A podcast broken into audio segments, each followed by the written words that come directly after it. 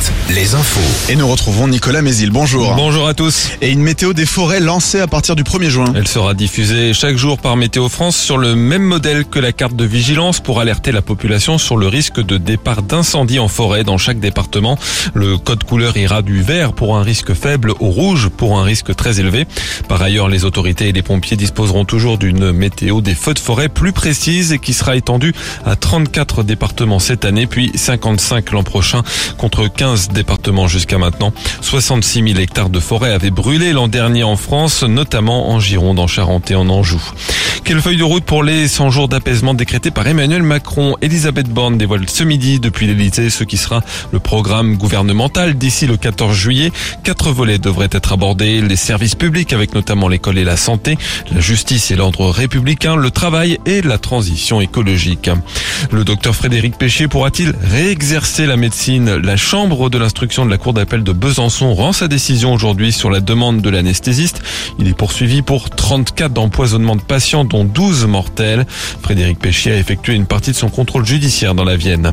La réouverture des urgences des Sables d'Olonne ce matin à 8h30. Le service a été contraint de fermer ses portes hier après-midi face au manque de personnel. Aucun patient n'a pu être pris depuis 23 heures. Le plafonnement de la rémunération des médecins remplaçants entraîne toujours d'importantes difficultés de recrutement.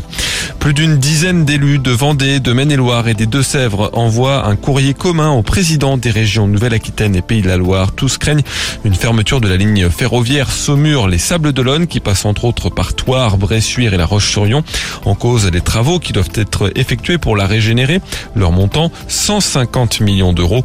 Les régions ont demandé une contre-expertise dont les résultats seront connus à l'automne.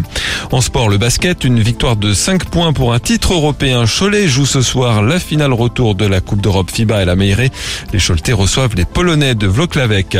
En Ligue féminine, un match accroché hier soir entre Angers et La Roche-sur-Yon. Les deux équipes jouaient pour une place en play-off. Elles y seront toutes les deux.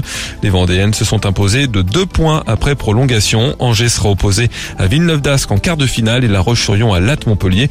Match aller mardi soir. Enfin la météo, un ciel couvert ce matin avec quelques gouttes par endroit. La perturbation laissera cet après-midi un ciel toujours très nuageux avec peu d'éclaircies. Les maxi remontent 16 à 19 degrés.